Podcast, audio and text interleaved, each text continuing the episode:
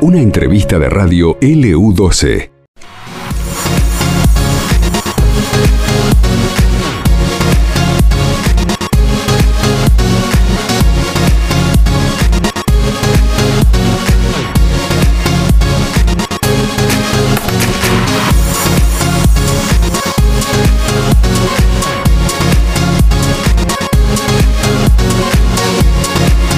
Vamos a saludar a Graciela Adriana Brunazo, licenciada en antropología por la Universidad Nacional de La Plata.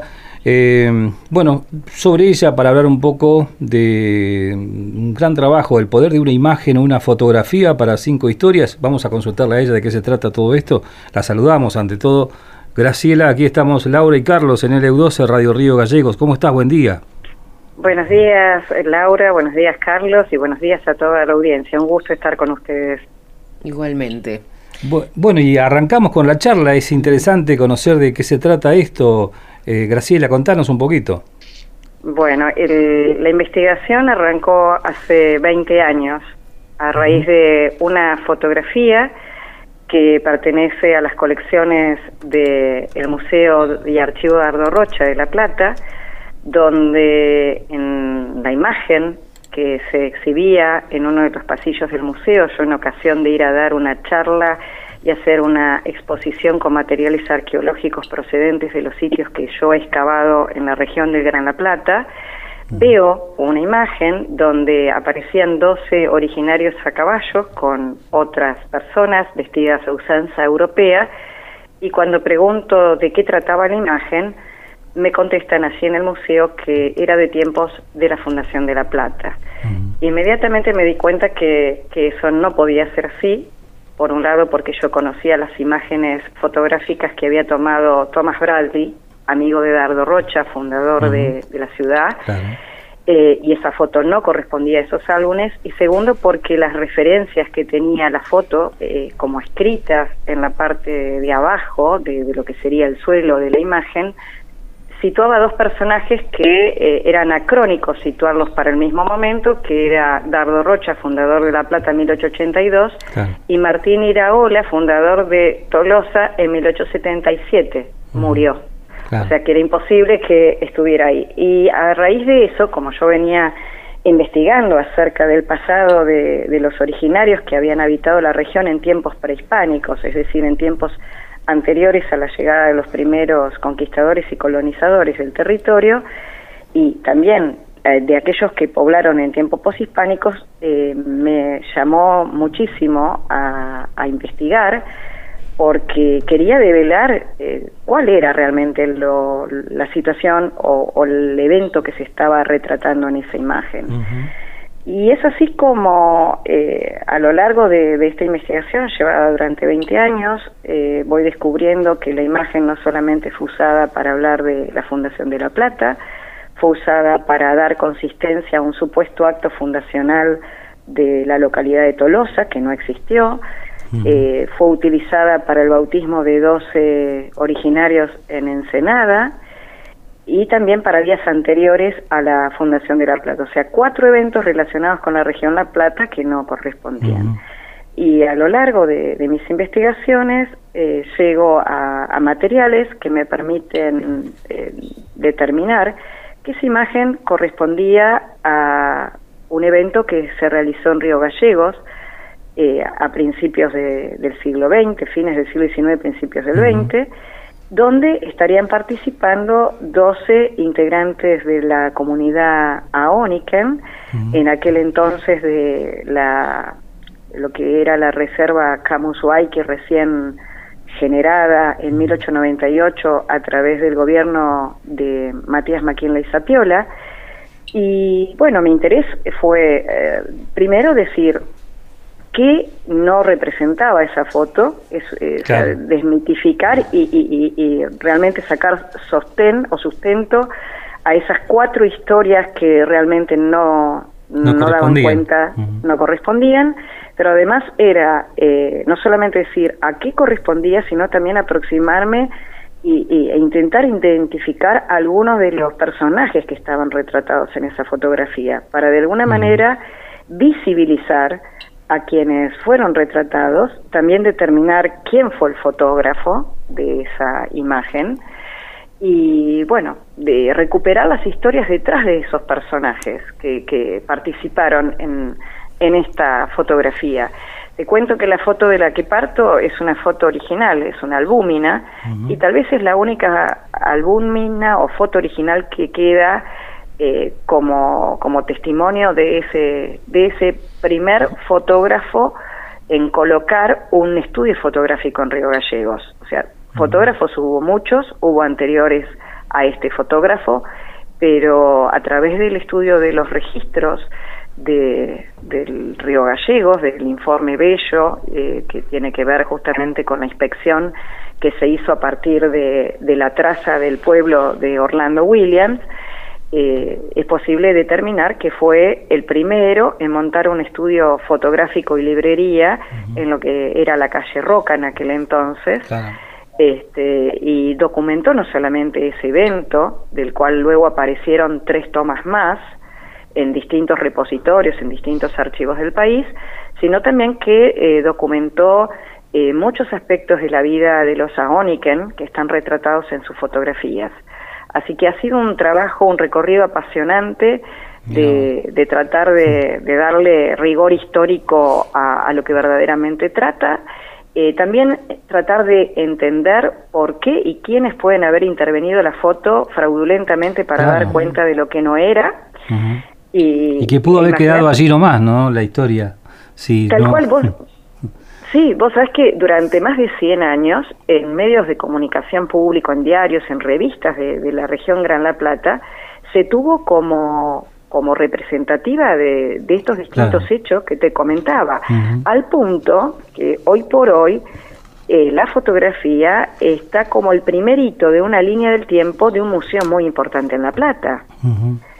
Eh, con lo cual, obviamente, hay una, una invisibilización de la realidad que documenta y de los personajes que están retratados allí, cuyas historias, algunos de los que me he aproximado a identificar en, la foto, son apasionantes. Y bueno, todo esto está eh, de alguna manera expuesta en, en, el curso del libro.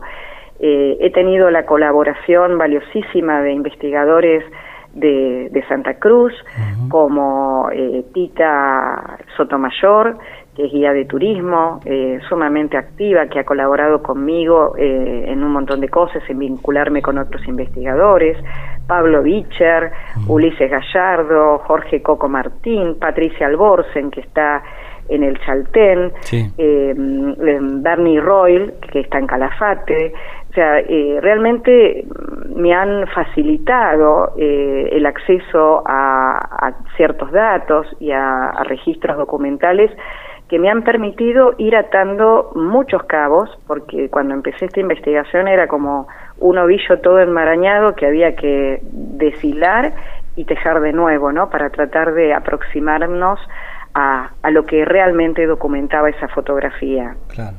Eh, Graciela, ¿lograste en algún punto saber dónde se cambió el rumbo de la fotografía original para implantarla de una manera fraudulenta en otros lugares históricos? Sí, sí, sí, investigué eh, sobre todo sobre ese punto, pude determinar alguna de las personas que intervino escribiendo sobre ese material, tanto en el anverso como en el reverso, eh, la foto fue expertizada por dos grandes fotohistoriadores de, Argentina, que son, o que fue Juan Gómez, que ya falleció, pero eh, también el actual fotohistoriador, eh, que es un referente a nivel internacional, incluso Abel Alexander, que, estuvo expertizando la foto original. Y bueno, pude llegar a, a quién y a quienes pudieron haberla intervenido, en qué momento eh, digamos, eh, entre qué año y qué año se hizo cada modificación sobre esa foto original, dando cuenta de estos distintos eventos, e incluso a través de un estudio muy profundo, genealógico, pude llegar a dar una explicación de cómo una foto que fue tomada en Río Gallegos eh, terminó en La Plata y terminó en mano de quien terminó. Claro. Eh, con lo cual se termina convirtiendo una investigación científica casi en una novela policial, pero real. porque la foto es como una escena del crimen donde algunas personas fueron metiendo mano con total intencionalidad, ¿eh? no es como aquel inocente que dice, bueno, esto fue un pariente mío, a ver quién se supone que está. No, no, hay una intencionalidad que está revelada también en el libro.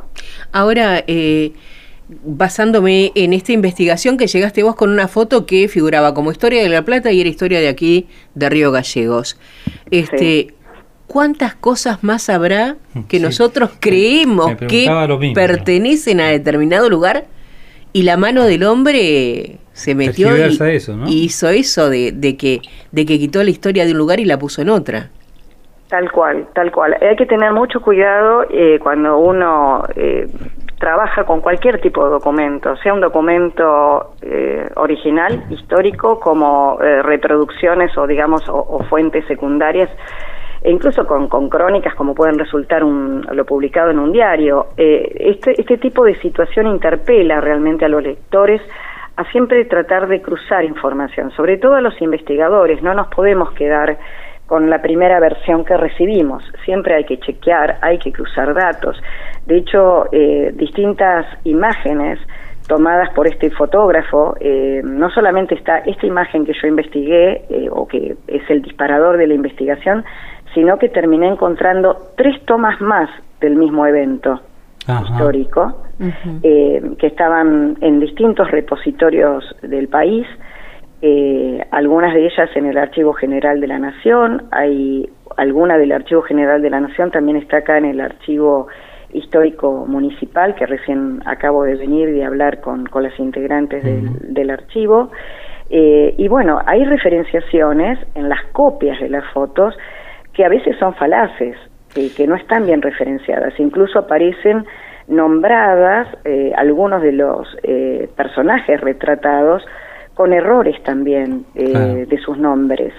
Entonces hay que tener muchísimo cuidado en esto y siempre hay que tratar de, llegar a fondo con, con los datos, eh, tratando de tener el mayor rigor histórico posible. Pero es muy probable que muchas cosas que, que, se den por hecho eh, o portales y que no se hayan investigado a fondo y que realmente no están representando lo que uno supone. Y que hoy por hoy tranquilamente uno cuando busca en el buscador, digo, a través de la web, se puede desinformar quizás, ¿no? Desconociendo este tipo de situaciones que, se han dado y se históricamente. Tal cual, tal cual. Es así, vos sabés que justamente en, Wikipedia hay, hay un dato falaz, puntual, eh, yo que estuve investigando sobre eh, la comunidad Aoniken, sobre todo sobre una delegación Aoniken que participó en lo que se llamaba la Feria Universal de San Luis en 1904. Mm. Sí. Y bueno, eh, sobre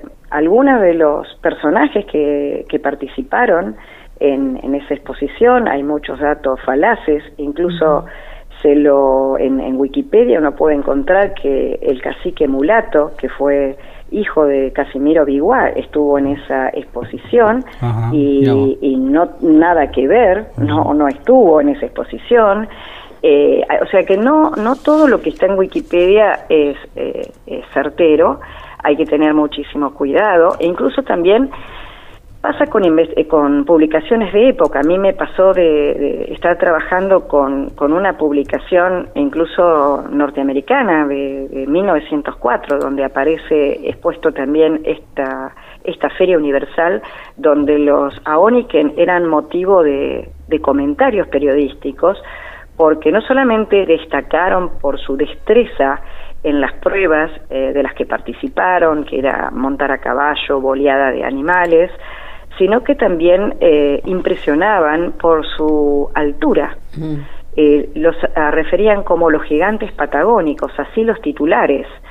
Y bueno, en esos diarios también hay, errores, eh, hay, hay cosas que no, que no están bien, y que lamentablemente investigadores muy destacados argentinos han tomado como fuente y han replicado en sus publicaciones los mismos, por tomarlos como palabra santa a estas fuentes por el hecho de ser contemporáneas a los hechos.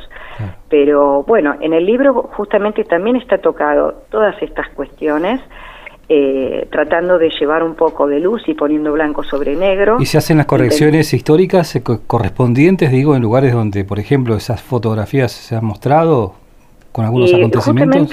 Mira, el libro eh, es muy muy reciente, publicación. Eh, lo presenté en La Plata el 3 de octubre, luego en Bariloche y ahora lo estoy presentando acá eh, hoy a la tarde, a las 7 de la tarde, en el Complejo Cultural Santa Cruz, en en el Auditorio Luis Villarreal y todavía eh, los, los lugares eh, no, no han cambiado, incluso yo invité a la gente del museo donde está esta línea del tiempo mal iniciada, donde da como hito eh, fundacional esta foto. espero que lo rectifiquen, voy a hacer todo lo posible porque se rectifique. Yo puedo, yo puedo respetar lo que es eh, lo que son las leyendas urbanas dentro de la antropología. Como antropólogo uno eh, también eh, es enriquecedor esta, esta polisemia, esta, estas múltiples interpretaciones. Pero en cuanto a lo que es el rigor histórico, hay que poner las cosas en su lugar y si estamos hablando de una línea de tiempo, no puede haber como primerito una foto que no corresponde a lo que se está señalando allí, con personajes que no son los que dicen ser, eh, y que son otros y que tienen unas historias apasionantes detrás eh, y, que es necesario rescatarlo porque el, el pasado de esta, de esta región es, sumamente rico. Eh, no nos tenemos que olvidar que a nivel arqueológico inclusive se da cuenta a partir de los hallazgos en Piedra Museo de que en, en Santa Cruz dentro de lo que es el territorio argentino están los sitios de ocupación más temprana datados en casi 13.000 años de antigüedad, o sea, con una profundidad de la ocupación humana del territorio enorme y que lejos de ser un desierto, por más de la vastedad de la estepa patagónica y que había poca densidad de población, esto estaba habitado por, por eh, los originarios que tenían una cultura también eh, riquísima en tradiciones y que es necesario revivirla, eh, revivificarla, reconocerla, apropiarse que, este no es un territorio eh, donde los primeros pobladores son los pioneros. O sea, los pioneros vinieron eh, con, su, con su cultura, con sus tradiciones, también eh, con, con, todo lo que fue la, el emprendimiento ganadero y el desarrollo ganadero, pero también primero estaban los Aoniken. Y, y mi trabajo está dedicado a los Aoniken también, no solamente al, a lo que es el mundo académico y a la comunidad toda, sino que intenta hacer también un, un homenaje hacia ellos, eh, visibilizándolos a través de este trabajo. Eh, Graciela, sabemos que te presentás en el Complejo Cultural hoy a las 19 horas en la sala Villarreal, ¿sí? Eh, en, en el auditorio. Pero también habrá una presentación en el Calafate. Exactamente, pasado mañana, el sábado, vamos a estar en, en, la Guanaca Azul a las 19 horas también en el Calafate presentándolo allí. Exactamente, tratando de difundir lo más posible el trabajo para que toda la comunidad santacruceña pueda, pueda leerlo y pueda conocer este pasado tan interesante, ¿no? Eh, ligado a una imagen y como el título lo dice, el poder de una imagen es tan grande que en palabras del gran Roland Barthes, este, que, escribió un trabajo, un ensayo importantísimo, La Cámara Lúcida, él decía que la, fotografía tenía era mayor el poder de, auto, de autentificación que el de representación. Esto quiere decir que es tal el peso de una imagen que si está mal referenciada, eh, termina siendo prueba de la imagen de lo que en realidad no lo es. Mm. y este fue el caso. Este fue el caso, realmente. Eh, Graciela, la última. Eh, seguramente habrás conocido muchos archivos históricos en, el país. el de Santa Cruz, el de, bueno, el de nuestra ciudad. Nosotros siempre hacemos hincapié en esto, ¿no? Cuántas historias que por allí se desconocen y de ir rescatando esas historias incluso para que no queden en el olvido. Eh, digo, en ese sentido, eh, ¿cómo estamos? ¿Cómo, pensás que Santa Cruz ha rescatado o rescata su historia? Mira, yo vengo recién del, del Archivo Histórico Municipal, estuve hablando con Graciela y con Janina que trabajan allí, ellos tienen eh, una colección de, reproducciones eh, fotográficas porque no son los originales. Eh, y bueno, falta todavía documentar bastante sobre lo que representa cada una de esas fotografías e incluso algunos de los personajes presentes. Yo les iba diciendo, bueno, acá tenemos a Pipe, acá está Copacho, acá está Cáncer o, Ana Montenegro de Lleves, o sea, los distintos personajes, este está el fotógrafo, eh, hay veces que como, eh, pero, esto no, no, no es un problema o es una crítica, ¿no? Sino que es producto de cómo se generan eh, los ingresos de los fondos fotográficos a los archivos. Muchas veces, eh, como ha pasado acá en Santa Cruz, los fondos fotográficos de algunos fotógrafos fueron comprados por otros. Eh, acá tenemos, bueno, el caso del primer estudio fotográfico que fue comprado a su vez por Francisco Ramos. Francisco Ramos eh, vende también sus fondos a Walter Royle, importantísimo y conocidísimo fotógrafo. Entonces eso forma parte, junto con también algunas fotografías que pertenecen a la familia Halliday, de lo que es el archivo Royle y mm, a veces eh, se confunde el hecho de suponer que fue eh, Walter Roy el que tomó esas fotografías y en realidad fueron otros fotógrafos. Eh, y bueno, justamente será para, para otra oportunidad que yo venga a, aquí, a Río Gallegos, para tratar de, de dar esa, esa información para poder poner en cada una de esas imágenes las referencias más correctas porque mm, hay, hay mucho investigado, pero está todo muy desperdigado. Entonces hay que tratar de, reunir toda la información posible para los futuros investigadores también, que sigan con estos temas. Claro. Bueno, la última qué mía. Qué interesante el tema. Dos en una. Este, abierta a todo el público, a toda la comunidad que quiera asistir a la presentación del libro. Así es, es, la entrada es gratuita, abierta a toda la comunidad. Y bueno, eh, va a haber un, un, video de presentación también con muchas imágenes, porque si una imagen vale más que mil palabras, varias hablan más todavía. Eh, este, hoy en el Día de la Palabra. Exactamente, exactamente. Y además, eh, justamente también es rescatar no solamente a quienes están representados en esa fotografía realmente, sino también al fotógrafo, al artífice de esa fotografía que, bueno, también eh, justamente no fue la única fotografía que tomó, sino muchísimas entre 1900 y 1907. Así que eh, espero poder compartir todo, todo esto con, con la comunidad entera. Y después si vamos a poder hacernos del libro, si va a estar a la venta. Sí, sí, sí, Laura, va a estar a la venta justamente en, las presentaciones, tiene un valor promocional eh, bastante inferior a lo que son las ventas en librería o en internet y es un valor accesible y va a estar a la venta en, durante la presentación.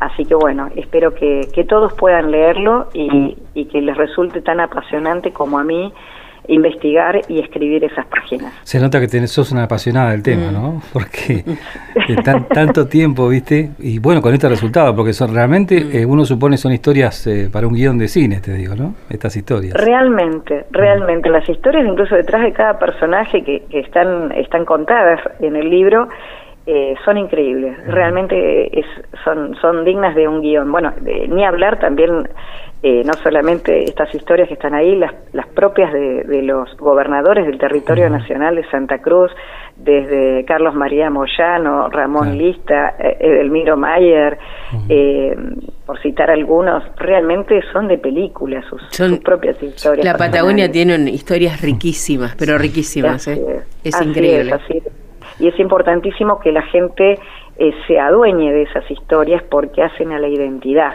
Claro. Eh, a nosotros los antropólogos el tema identitario no, no es menor, eh, el tema del reconocimiento de la identidad y, de la valoración también del territorio pasa por ese sentido de pertenencia y de identidad.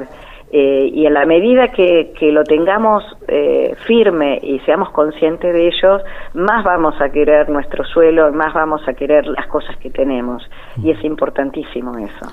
Graciela, muy amable por estos minutos. Te mandamos un saludo grande, que la pases muy bien aquí en nuestra capital.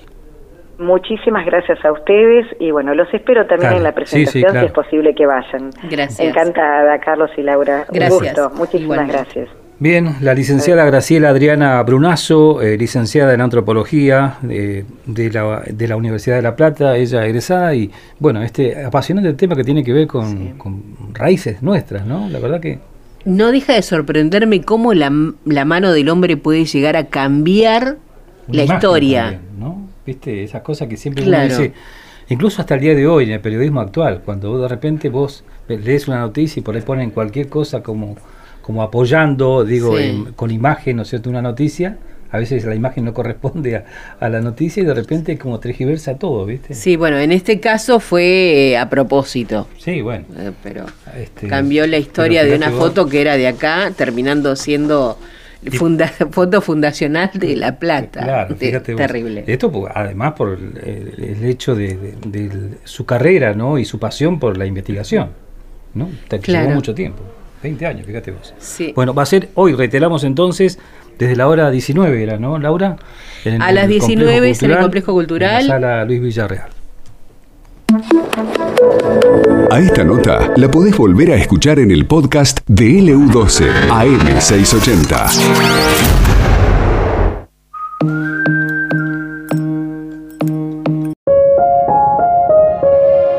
Esto pasó en LU12, AM680 y FM Láser 92.9.